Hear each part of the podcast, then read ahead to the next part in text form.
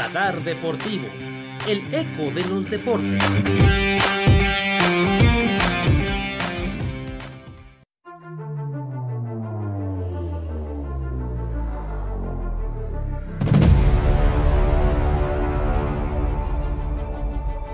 La historia nos dice que en el año 490 a.C.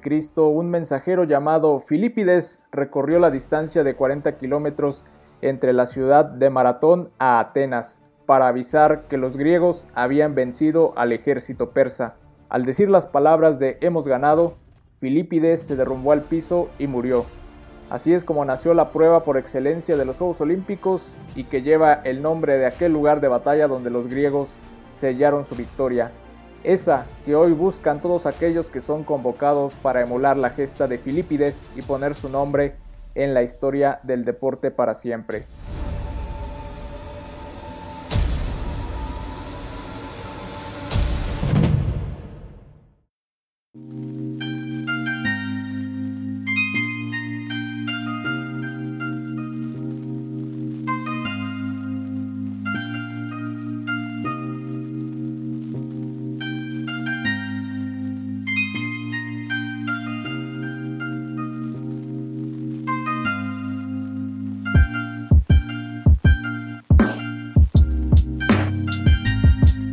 Estimado Bronco Mayor, ¿cómo andas? Y ya con esta introducción que nos has regalado, pues ya bastante inspirado para poder hablar acerca de estas disciplinas olímpicas, después de que hemos hecho un recorrido por cada una de ellas, cada deporte y todo el panorama que nos puede esperar para Tokio 2020, estamos aquí para culminar, ¿no?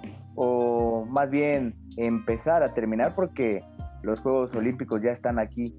Después de la larga espera, están aquí. Y sí, estaremos hablando acerca del maratón, una de las disciplinas olímpicas que están desde pues su edición inaugural, Atenas 1896. Estamos aquí para poder hablar de ello. Si ustedes estuvieron con nosotros desde el primer episodio que publicamos donde nos dimos a la tarea de explicar las 33 disciplinas que conforman el programa olímpico, pues hoy, hoy tenemos las dos últimas Estamos a nada de que inicien los Juegos Olímpicos y vaya, no puedo estar más emocionado de poder por fin pronunciar estas palabras. Recuerdo que cuando le dije a Perlita que haríamos esto, pues ella estuvo de acuerdo.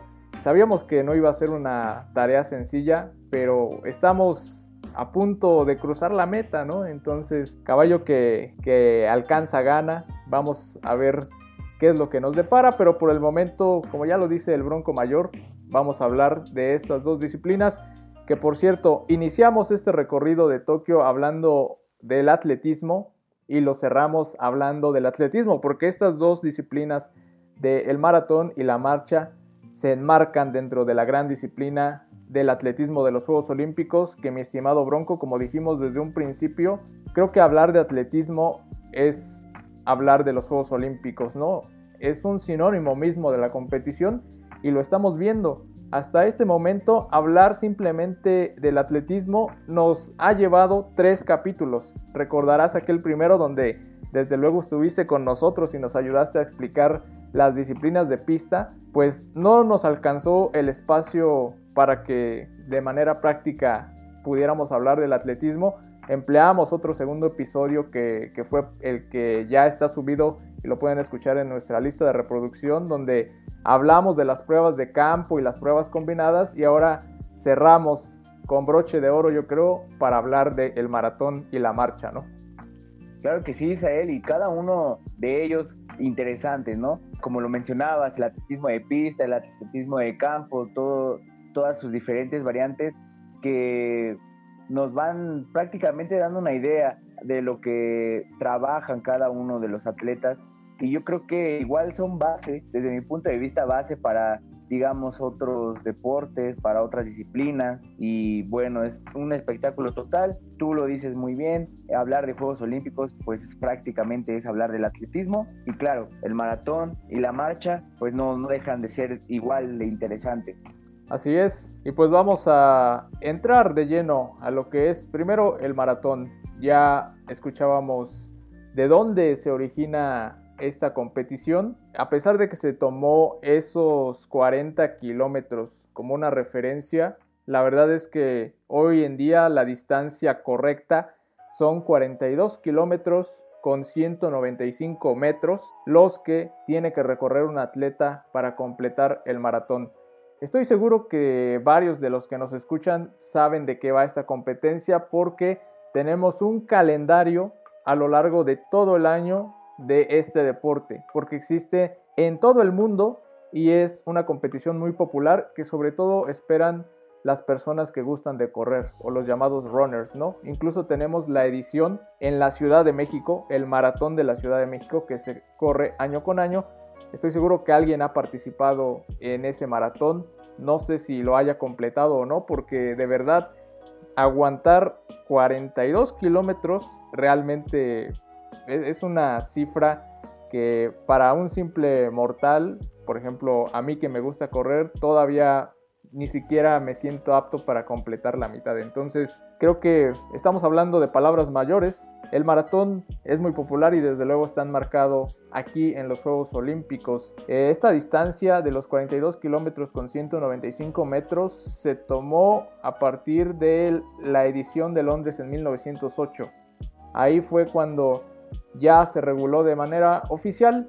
Si ustedes se dieron cuenta en el primer capítulo de, del atletismo, tomamos la pista, que es esta área generalmente hecha de tartán, ahí alrededor de la cancha, ¿no? De donde se ejecutan las pruebas de campo o los partidos de fútbol, pues teníamos esa superficie. Después nos movimos precisamente al campo, al césped, y ahora esta disciplina del atletismo bronco no se desarrolla en estos dos, sino que tiene el mero estilo urbano de recorrer pues las calles. Tanto el maratón como la marcha se hacen al aire libre recorriendo un circuito programado en la ciudad o en el lugar, en este caso que va a ser la sede, para que tenga todo ese feeling que históricamente ha tenido. Bueno, desafortunadamente en esta ocasión en Tokio con las últimas noticias que hemos recibido, yo creo que va a ser imposible que se viva el maratón con ese espíritu que, se ha tenido a lo largo de, de, la historia, pero aún así tenemos que el atletismo, como les decía, es tan vasto que incluso tiene sus propios medios o superficies, ¿no? Podríamos mencionar pista, campo y calle.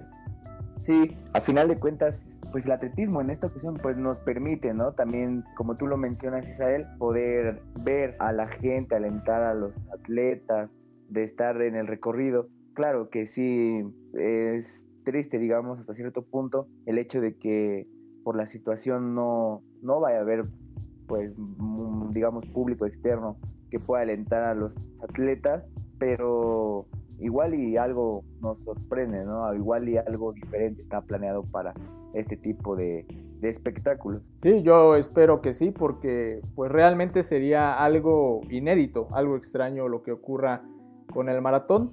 Pero hablando de que es un circuito en la calle, veamos cómo va a ser la sede en Tokio. Nos vamos a mover de la capital porque precisamente no va a ser ahí en la ciudad que lleva pues por nombre esta edición Tokio 2020, sino que nos vamos a ir a la parte más al norte de Japón, en la isla de Hokkaido, en la ciudad de Sapporo. Ahí es donde se va a llevar a cabo el maratón. Pues vamos a tener esta competición en un circuito establecido ahí en la ciudad de, de Sapporo, con el inicio y el final situados ahí en el parque de Sapporo y van a recorrer estos 42 kilómetros. De pronto va a haber unas vueltas eh, a este circuito más largas y otras más cortas. Tenemos una gran vuelta larga y tenemos una segunda y tercera vuelta al circuito que son más cortas. Entonces la condición va a ser la siguiente, que los atletas obviamente se preparen, todos salen al mismo tiempo y empleen su propia estrategia.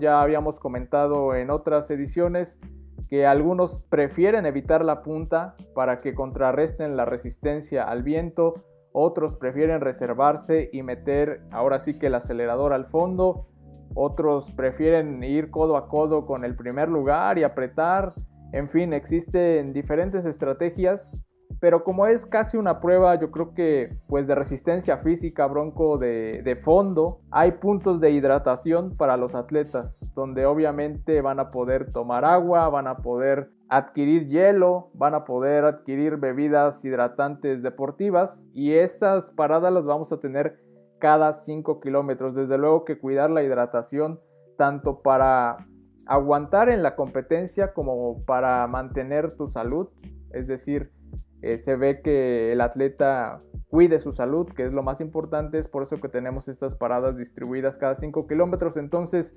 también ahí juega la estrategia. No es que los atletas se detengan en cada parada que encuentren en 5 kilómetros, algunos pues toman la primera y otros toman pues la segunda 20 kilómetros después y así sucesivamente, ¿no? Sí, es una competencia en la que, como tú lo mencionas, la estrategia es muy importante, ¿no? Sobre todo porque los atletas, los mismos atletas, pues expuestos a que, digamos, el recorrido pues es totalmente al exterior, ¿no? Eh, estamos hablando de que se pueden tener como, digamos, un obstáculo adicional, la superficie de las calles, las pendientes que puedan existir, como lo hemos dicho también en, otros, en otras disciplinas, cómo esté el clima, ¿no? Todo eso va a influir todos esos factores, ¿no? Pues como ya lo mencionas, Isa, los propios atletas tienen que establecer sus estrategias desde el momento en el que van a acelerar, en qué momento van a guardar, digamos, un poco más de energía, eh, en cómo desestabilizar a otros atletas para que al final ellos puedan, digamos, dar un mejor cierre que muchas veces ponen como prioridad, ¿no? Tener un mejor cierre a mantenerse eh, durante la carrera, digamos así. No es menos importante, pero sí es mejor tener un buen cierre para, digamos, pelear por medalla. Sí, de acuerdo. Aquí juega muchísimo la cuestión mental también para poder aguantar este recorrido de más de 40 kilómetros. Si ustedes han corrido en el maratón de la Ciudad de México o en cualquier otro maratón, como los más importantes en Estados Unidos, en Europa, etcétera, Déjenlo ahí en los comentarios de nuestras redes sociales, háganoslo saber para que saludemos a toda la gente maratonista. Ahora vamos a ver qué países son los que han dominado históricamente esta competición, ¿no? Que yo diría que es un icono de los Juegos Olímpicos. Tenemos varios países que han tenido pues la dicha de tener grandes corredores y entre ellos destaca uno que les voy a mencionar. Porque en el primer lugar tenemos a Etiopía con cuatro medallas doradas, una plata y tres bronces para un total de ocho preseas.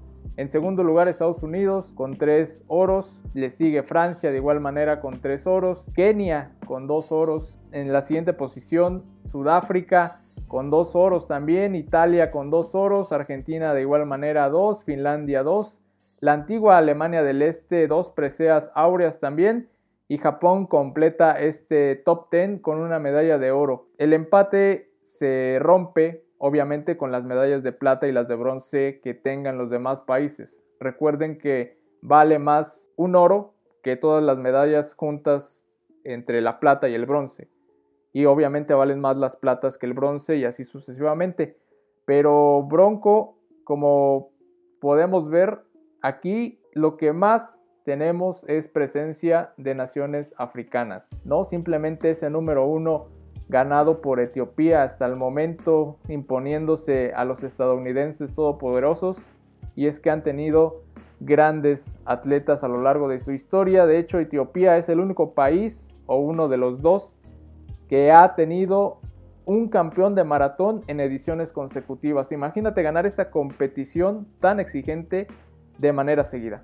Sí, que le permite estar dentro pues ya de las páginas de la historia, ya lo mencionaba, ¿no? El, el etíope Abebe Bikila, quien tiene este, digamos, este renombre de haber ganado la medalla de oro en Roma 1960 y en Tokio 1964, ¿no? Y claro que sí vemos la presencia de atletas este, africanos, por ejemplo, digamos en Río de Janeiro 2016, quien tuvo igual la medalla de oro, pues fue un keniano, Eliud Kipchoge, que incluso es quien posee el récord mundial de maratón con un tiempo de 2 horas, 1 minuto con 39 segundos, ¿no? Y que también es el primer hombre que logra correr la distancia de maratón en menos de 2 horas.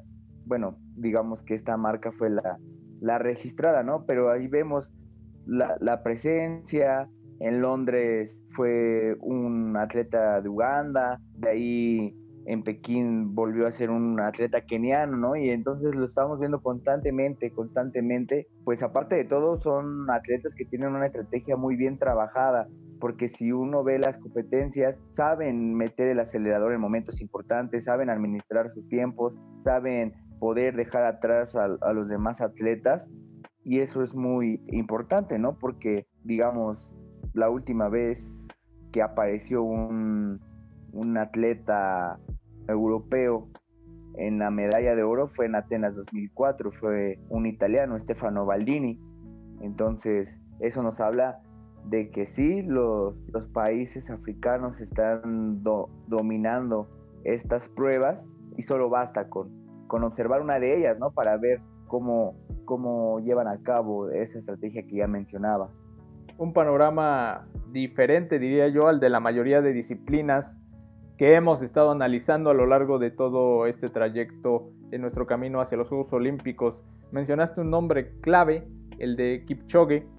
Incluso yo recuerdo cuando se dio esa noticia, ¿no? De que era el primer atleta en bajar pues las dos horas del maratón, que normalmente un atleta se tardaría en recorrer estos 42 kilómetros, dos horas y cachito, ¿no? Entonces él lo hizo en menos de dos. Eso fue algo increíble y cada vez vemos que en esta disciplina y en otras, como por ejemplo en la pista, se van rompiendo cada vez más esas marcas, ¿no? No sabemos cuántas se vayan a romper aquí en Tokio, pero estoy seguro que alguna, alguna se tiene que romper. Entonces hay que estar muy atento a él. Es una leyenda del maratón ya, simplemente por haber establecido esa marca y pues lo vamos a ver aquí en los Juegos Olímpicos de Tokio, tiene los reflectores encima, no por nada incluso pues creo que ya tiene una película basada en, su historia, en lo que ha logrado, así que podemos seguir de cerca esa cuestión. Ahora, el maratón no siempre fue apto para hombres y mujeres. De hecho, el deporte en un inicio era para los varones. Así como hemos hablado, pues otras disciplinas habían sido de igual manera para puros varones y que después entraron las mujeres.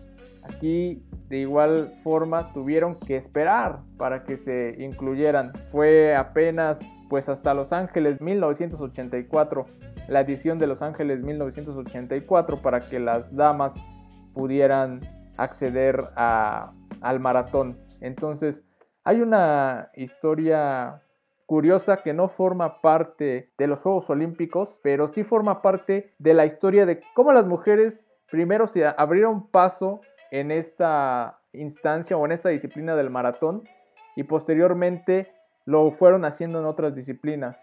Pero la historia de la primera mujer en participar en un maratón es importante porque incluso ha sido tomada como una bandera del movimiento feminista en el deporte, pero también como movimiento feminista en general por lo que hizo, ¿no? Y estamos hablando de Catherine Switzer, que fue la primera mujer que corrió el maratón en aquel entonces más importante del mundo que era el de Boston. Entonces, como sugerencia, les recomiendo que busquen su historia para que puedan entender también algo que va relacionado con la historia de, de maratón, ¿no? Entonces, eso es lo que vamos a tener en Tokio 2020. Mi estimado Bronco, ¿algo más que nos quieras compartir acerca de esta disciplina? Pues igual hacer hincapié que en la categoría femenil también pues las dos últimas que han ganado la medalla de oro pues igual vienen de países africanos. Estamos hablando de la keniana Jaima Yegalat que ganó en Río 2016 mientras que en Londres 2012 fue Erba Taki, que igual es una atleta etíope, ¿no? Igual desde el recorrido que tienen eh, de 1984 de los Juegos Olímpicos de Los Ángeles hasta acá, pues vemos la presencia de, los países eh, africanos igual en, el, en la rama femenil. Así es, es momento de que pasemos a la otra disciplina enmarcada también aquí en el atletismo, la marcha. Pues no es simplemente correr y hablar de una estrategia de cómo manejar la situación de la carrera, porque tienes que tener una técnica especial para poder marchar, ¿no? Como se dice, no se corre aquí, pero tampoco se camina, se marcha. Entonces, ahí es donde pues está el meollo del asunto. ¿Por qué? Porque la marcha nos indica que el atleta tiene que avanzar, pero jamás tiene que despegar los dos pies del suelo al mismo tiempo. La regla dice que al menos un pie del atleta tiene que estar tocando el suelo en todo momento. Entonces, simplemente es algo extraordinario porque es difícil manejar esa técnica y mucho más especializarte en ser un marchista. Y es un movimiento peculiar. No solamente tienes que cuidar los pies, tienes que cuidar también las flexiones de la rodilla, tienes que cuidar el movimiento de la cadera, del tronco, de los brazos, etc. Entonces, ahí ya viene toda una estrategia para poder primero dominar la técnica para saber cómo marchar y posteriormente pues ya emplear una técnica de manera general cuando ya estás en la competición. Así que mi estimado Yair, creo que aquí estamos viendo una de las grandes diferencias que podemos ver en las competiciones donde se involucra la carrera aquí en el atletismo porque pues creo que la diferencia es notable con los eventos a máxima velocidad o de resistencia que tenemos en pista y con lo que vemos en cuanto pues también en la calle, ¿no? Sí, porque digamos que la marcha atlética marca que debe ser como digamos un ritmo de caminata pero a velocidad, pero no lo suficiente como para ir corriendo, ¿no? Y pues esta variable, como ya lo has mencionado tú, pues se pierde en el momento en el que pues, los pies pierden el contacto con el suelo, ¿no? De manera pues visible manera de la manera notable. Entonces es por eso que cuando ustedes vean la competición de la marcha la van a poder distinguir inmediatamente. Vean esa situación en donde el atleta no va haciendo un máximo esfuerzo por alcanzar la máxima velocidad como lo vemos en los 100 metros planos, ¿no? O una técnica así de, correr, como lo vamos a ver en el maratón, que tampoco es para alcanzar la máxima velocidad porque se tienen que dosificar, pero tampoco van haciendo la, la, técnica de la marcha. Entonces, ahí la diferencia es muy, muy notable y ustedes lo van a, lo van a observar. Este deporte de la marcha se incluyó por primera vez en los Juegos Olímpicos de Londres 1908. Al principio era un circuito de 3.500 metros, pero desde la edición de Los Ángeles en 1932 se alargó y se llevó a todo este escenario urbano de recorrer también un circuito por las calles de la ciudad sede. Aquí la marcha olímpica tiene dos ramas, de dos divisiones. Una donde tenemos 20 kilómetros tanto para hombres y mujeres y está la categoría exclusiva de los varones que es recorrer 50 kilómetros. Este tipo de circuito tarda obviamente más en ser recorrido que el de el maratón porque son técnicas diferentes de carrera y obviamente aquí rebasa por mucho el tiempo que se lleva recorriendo un maratonista. Si hablamos que recorrer la distancia del maratón, esos 42 kilómetros con 195 metros. Toma dos horas y cachito o incluso dos horas al límite o menos como lo hizo Kipchoge. Aquí estamos hablando que terminar el recorrido de la marcha Bronco te toma al menos tres horas y ya depende de ahí qué tan buen marchista seas, tres horas y cachito, ¿no?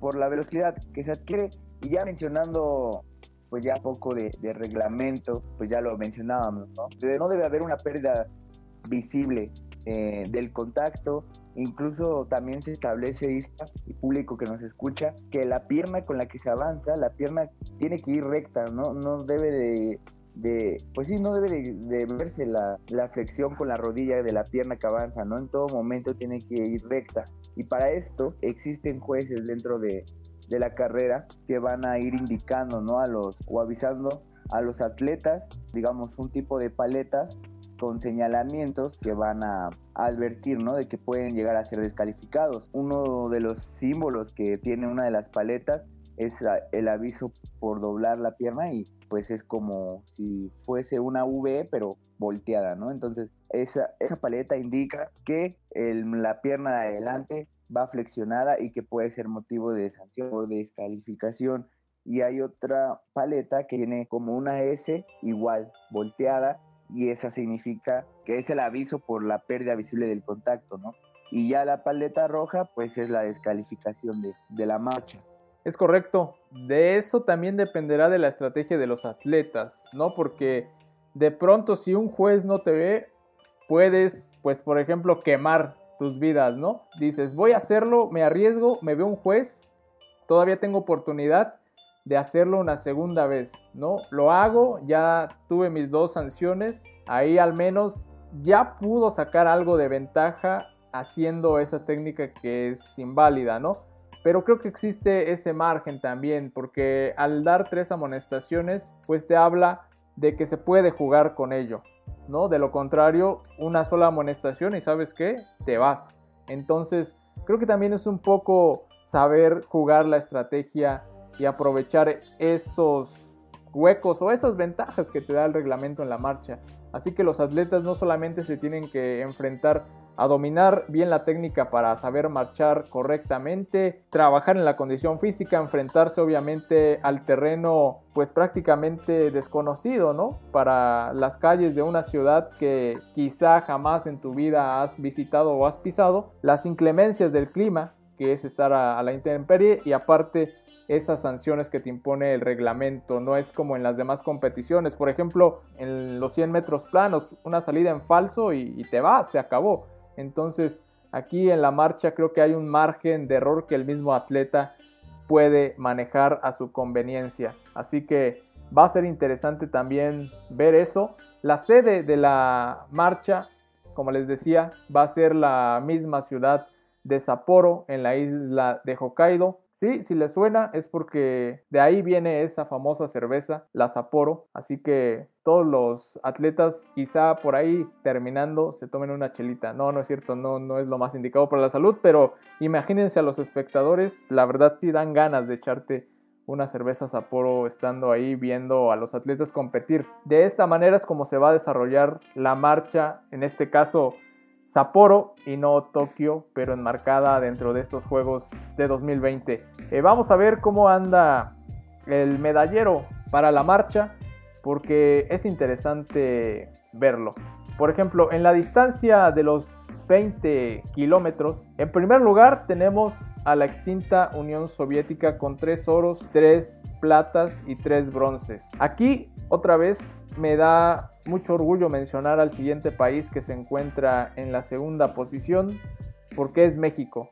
Dos oros, tres platas y un bronce para un total de seis medallas en la rama de la marcha 20 kilómetros. En tercer lugar, China con dos oros. En cuarto lugar, Italia también con dos oros.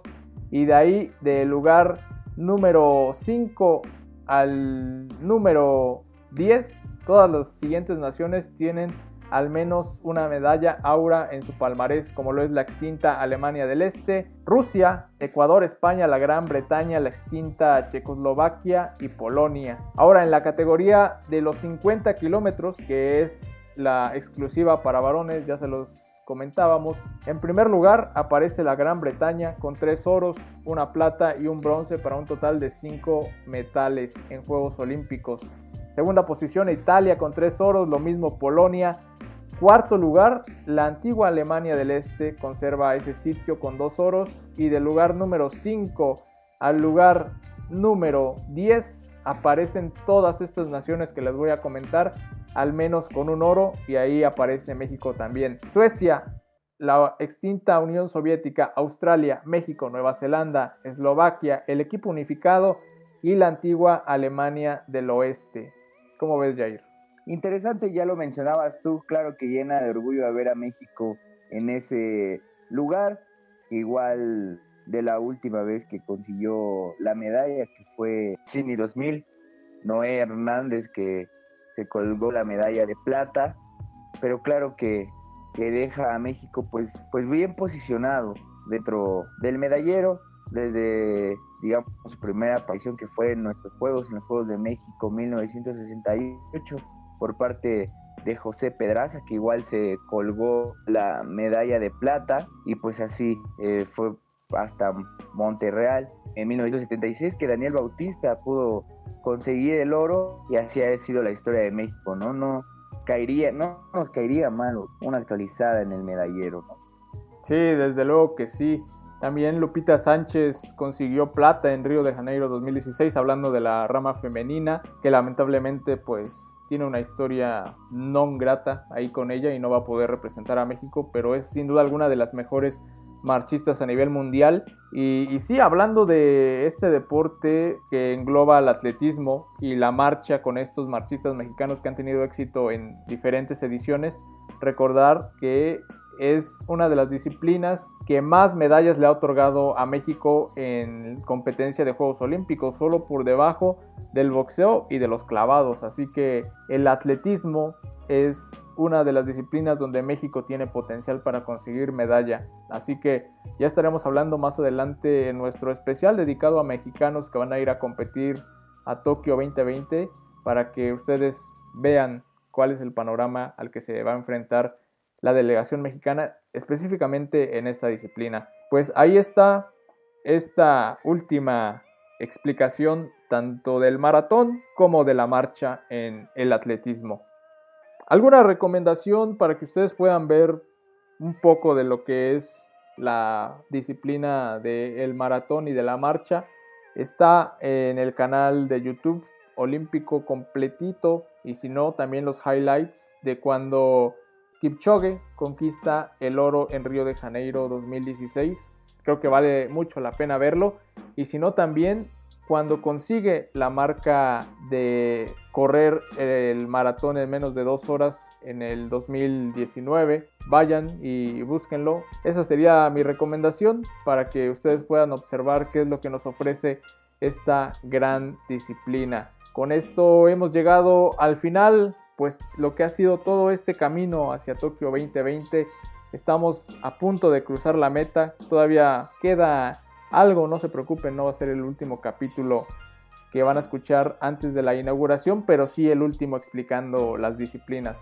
Mi querido Jair, antes de que se me salgan las lágrimas y de que canten las golondrinas, muchísimas gracias por pues formar parte de este proyecto de Radar Deportivo. Eres un elemento indispensable y en cada capítulo en el que participaste lo que nos aportaste fue muchísimo, fue muy grato para que tanto yo como mis compañeros y desde luego los espectadores pudieran entender y disfrutar cada una de las disciplinas. Estoy seguro que así, que así fue, así ha sido y así lo será. Así que no me queda más que agradecerte, amigo, por estar aquí y que nos acompañes a cruzar juntos la meta de, de Tokio 2020. No, al contrario, muchas gracias, amigo. Mira, vas a hacer las lágrimas, vas a, vas a exhibir el lado endeble de el bronco mayor aquí. Pero no, el gusto siempre va a ser mío por llevar a todo el público que nos está escuchando, que realmente son quienes hacen este programa, cada una de las disciplinas, de verdad,